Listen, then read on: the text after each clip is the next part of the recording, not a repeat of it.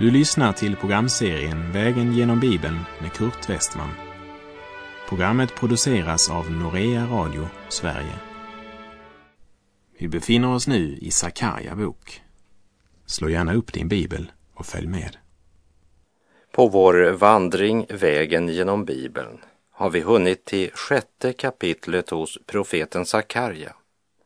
Ett kapitel som talar om de fyra vagnarna och om översteprästen Josuas kröning.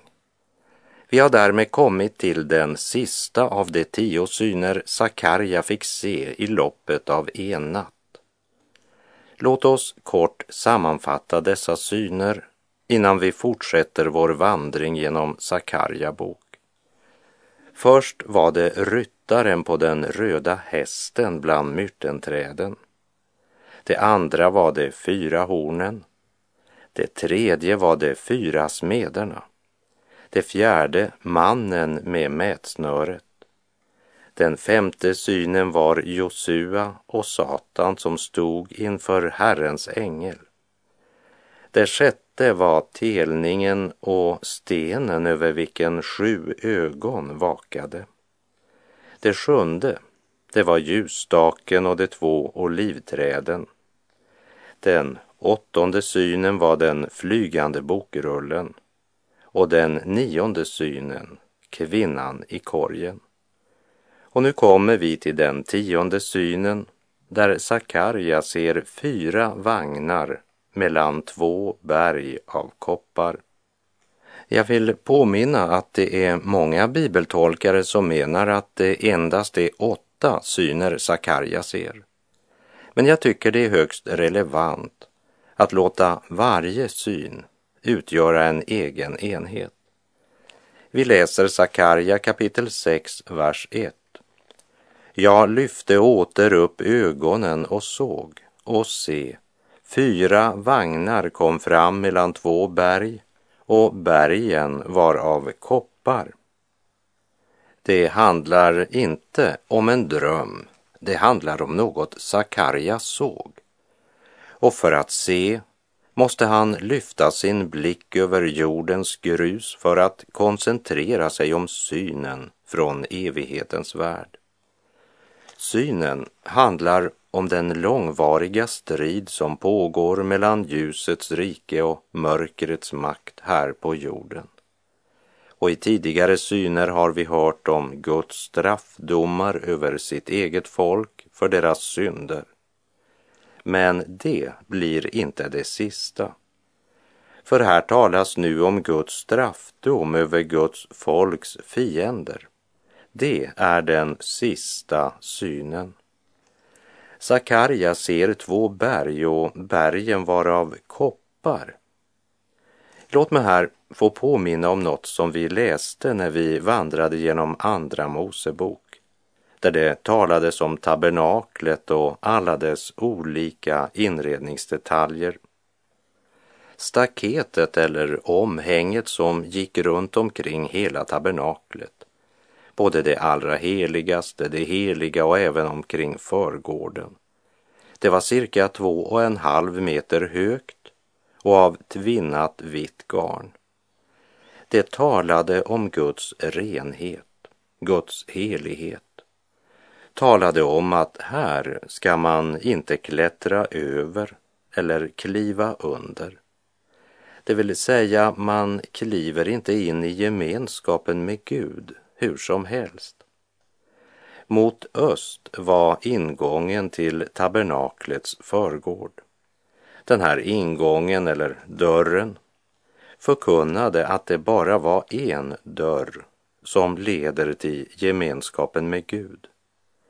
Dörren eller förhänget var av mörkblått, purpurrött, rosenrött och tvinnat vitt garn. Det blå symboliserade det himmelska, honom som talar och det sker.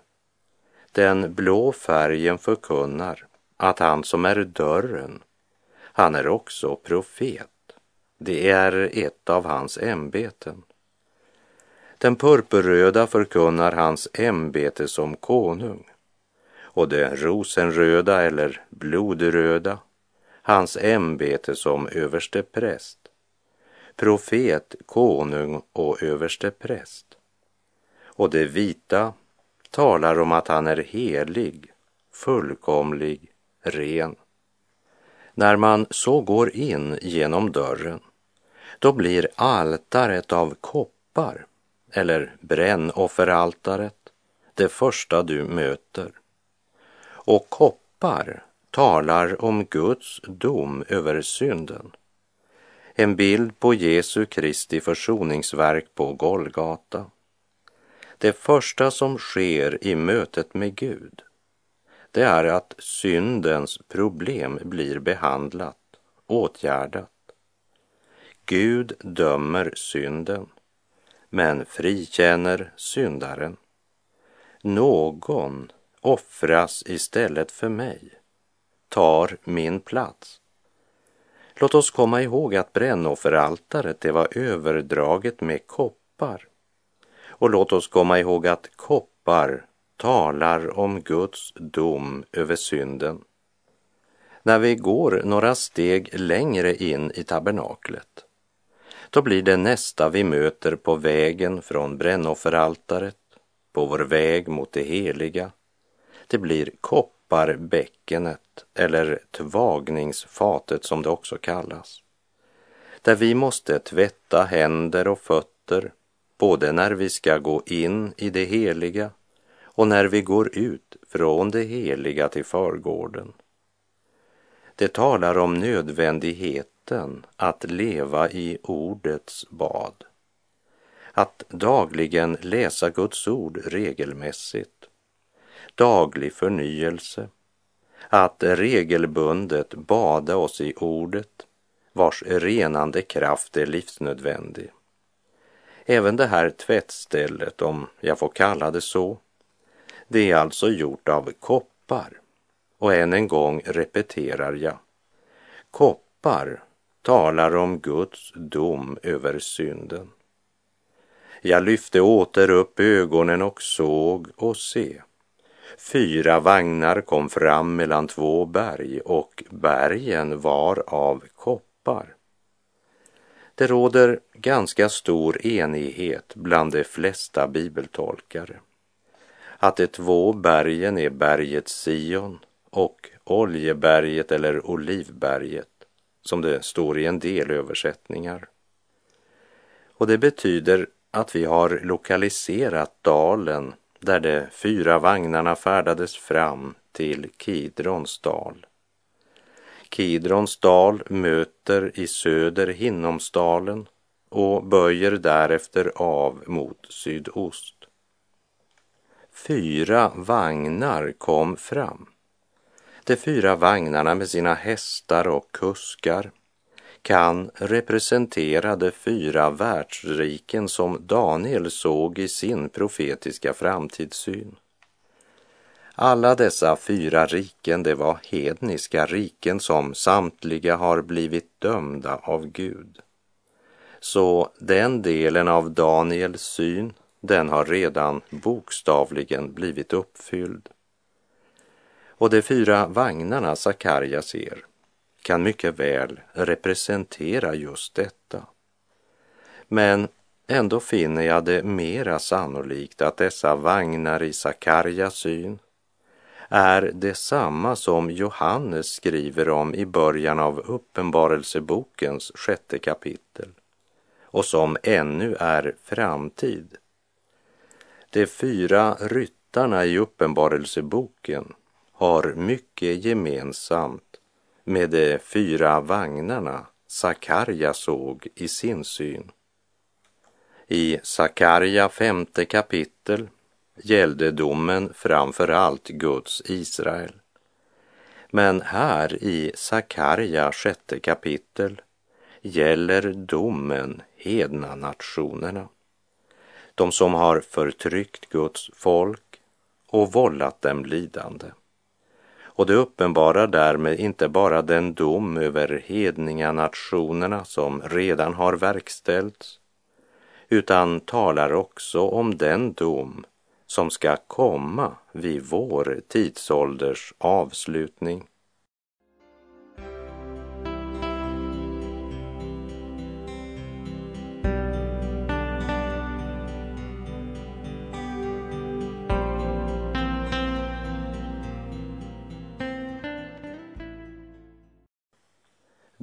Fyra vagnarna Sakarja såg kom fram mellan två berg och bergen var av koppar, säger Sakarja. Koppar talar alltså om Guds dom över synden. Guds dom över hedna nationerna ska alltså börja i Kidrons dal. Och domen som sker i fyra steg eller etapper symboliseras här av fyra vagnar. Vi läser Sakarja kapitel 6, vers 2 och 3. Framför den första vagnen var röda hästar. Framför den andra vagnen svarta. Framför den tredje vagnen vita. Och framför den fjärde vagnen fläckiga, starka hästar. Hästarnas färg är betydelsefull och vi lägger märke till att de har samma färg som hästarna i Uppenbarelsebokens sjätte kapitel. Och jag tror inte att det är en tillfällighet att hästarna i Sakarja sjätte kapitel och Uppenbarelsebokens sjätte kapitel har samma färg. Sannolikt refererar det till samma händelse. Den röda hästen i Johannes syn representerade krig. Den svarta hästen representerade hungersnöd. Den blekgula hästen representerade döden. Samtliga talar om dom från den allsmäktige Gud. Men den första hästen, den vita hästen i Uppenbarelseboken 6, vad representerar den? Även i Sakarjas syn återfinner vi den vita hästen som sannolikt representerar seger. I Johannes syn kommer den vita hästen först och den följs omedelbart av krigets röda häst. Därför tror jag att den första hästen representerar Antikrist som ska erbjuda mänskligheten en falsk fred för en liten tid. Men freden är falsk eftersom den mycket snart följs av den röda häst som representerar krig. Och krig ska bryta ut över jorden. Och även om vi kallar de två stora krigen för det första och andra världskriget så tror jag att vi ännu inte upplevt ett verkligt världskrig. Men det ska bli verklighet eftersom människan inte kan skapa fred så länge som det finns synd på denna jord. Och de fläckiga hästarna eller bestänkta, som det står i en översättning, de beskrivs som blekgula i Johannes vision. Och det utgör den sista delen av Sakarjas syn, den tionde, som gavs Sakarja för att uppmuntra och uppbygga Guds folk, övertygade om att Gud en dag skulle döma alla hedna nationer, liksom han skulle döma sitt folk. Guds rättfärdighet ska till sist fälla en rättvis dom över synden. Vi läser Sakarja 6, vers 4 och 5. Då frågade jag ängeln som talade med mig. Vad betyder dessa, min herre? Ängeln svarade mig.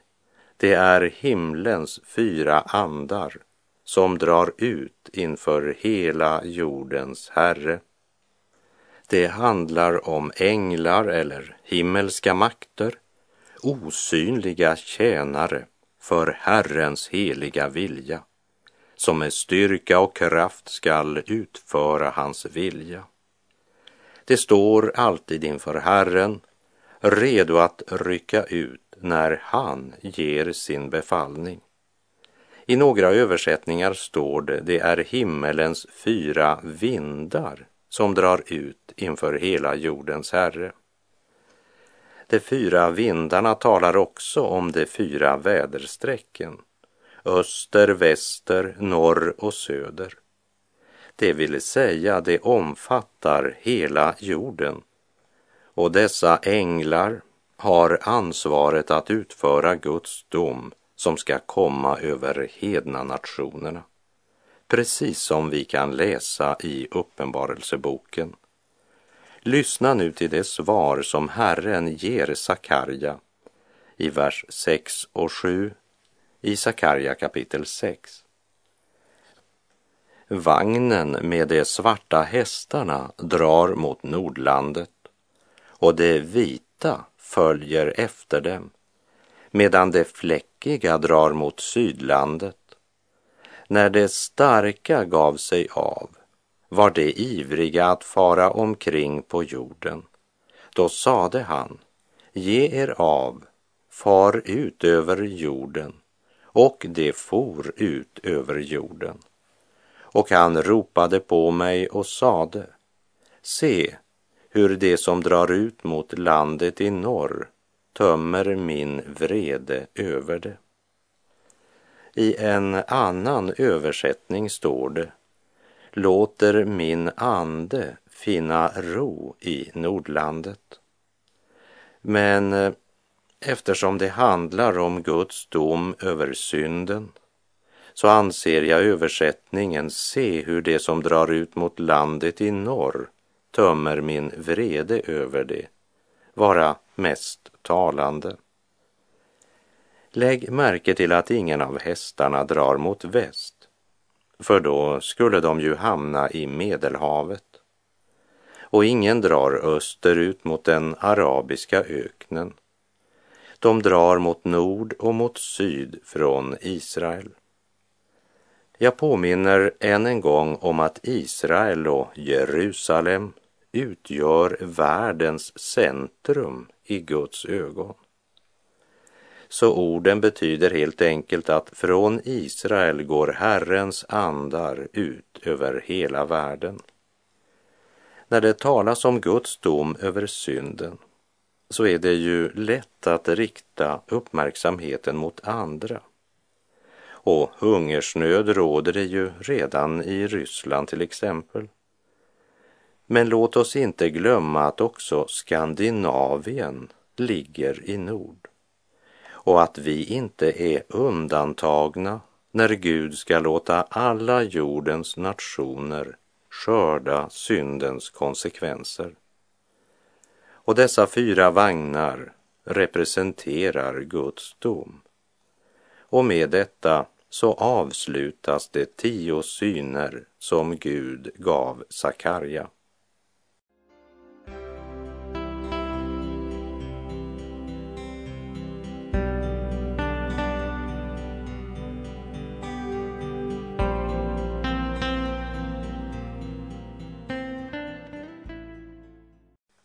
Därmed har vi kommit till en händelse som sker på Sakarja tid.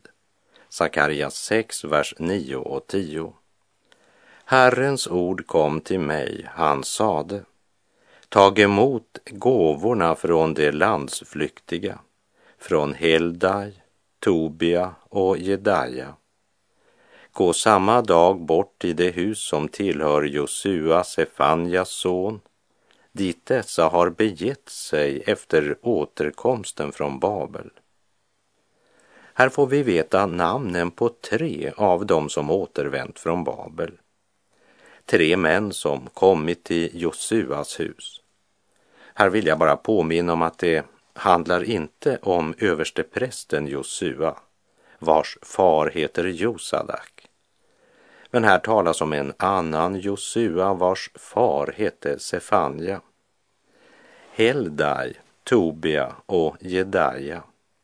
De hade tydligen inte kommit tillsammans med någon av de två grupperna som återvänt till Israel, utan de hade rest för sig själva och uppenbart anlänt senare. Profeten Sakarja ska gå till Josua hus för att ta emot gåvor också från dessa tre som representerar de judar som stannat kvar i Babel men som ändå ville bidra med gåvor och stöd till återuppbyggandet av templet. Och Gud uppenbarar för Sakarja var dessa tre personer befinner sig. De är i det hus som tillhör Sefanja son och de har med sig gåvor från dem som fortfarande befinner sig som landsflyktiga. Ta emot gåvorna från de landsflyktiga är Herrens order till profeten Sakarja. Innan vi går vidare så ska vi se lite närmare på de tre männens namn. Heldai betyder stark, kraftig, krävande. Tobia betyder Herren är god och Jedaja betyder Herren känner eller Herren vet. Så det är den Herre som vet allt, som genom sin väldiga kraft ska verkställa sin rättfärdiga dom över alla nationer och folk. Och Herren Sebaot som gör allt detta är god. Synden är ond. Gud är rättfärdig och god. Men eh, människans stora olycka, det är ju att de vänt ryggen åt Gud och hans godhet. Och den som gör det står under Herrens rättfärdiga dom. Sakarja får alltså order att gå till Josua hus där ska han finna tre män som kommit från de landsflyktiga i Babel med många och rika gåvor som bland annat ska användas när Herren skall kröna Josua, Josadaks son, till överste präst. Tag emot gåvorna från de landsflyktiga. Från vår vandring genom Esra bok så minns vi att Esra bok är historien om hur Gud kallar ett folk i fångenskap att skilja lag med Babylons liv och utvandra för att återvända till Kanan och som Guds folk leva som Herrens förlösta i Juda och Jerusalem. Gud gav Israels folk möjligheten att återvända från Babels fångenskap och till Jerusalem och Juda. Men det var endast en liten minoritet som valde att återvända. Många judar hade blivit så hemmastadda i Babylon att de ville inte företa en lång och strävsam resa för att återvända till ett land som var jämnat till marken av fienderna och där huvudstaden låg i ruiner. De blev frivilligt kvar i främlingslandet för deras hjärtan var mera i Babel än i Jerusalem. Men bland dem som blev kvar i Babel så fanns det också sådana som inte kunde glömma Jerusalem och templet och som gav gåvor som skulle vara till stöd för återuppbyggnaden. Det är intressant att lägga märke till att Gud inte föraktade dessa gåvor. Gud väljer att använda just dessa gåvor för att göra den krona med vilken överste prästen Josua ska krönas. Det är möjligt att profeten Sakarja inte ansåg gåvorna från de som blivit kvar i fångenskapet som värdiga. Det vet jag inte med säkerhet. Men det är i alla fall tydligt att Gud ansåg det nödvändigt att i klartext uppmana Sakarja att ta emot dessa gåvor. Ta emot gåvorna från de landsflyktiga, säger Herren.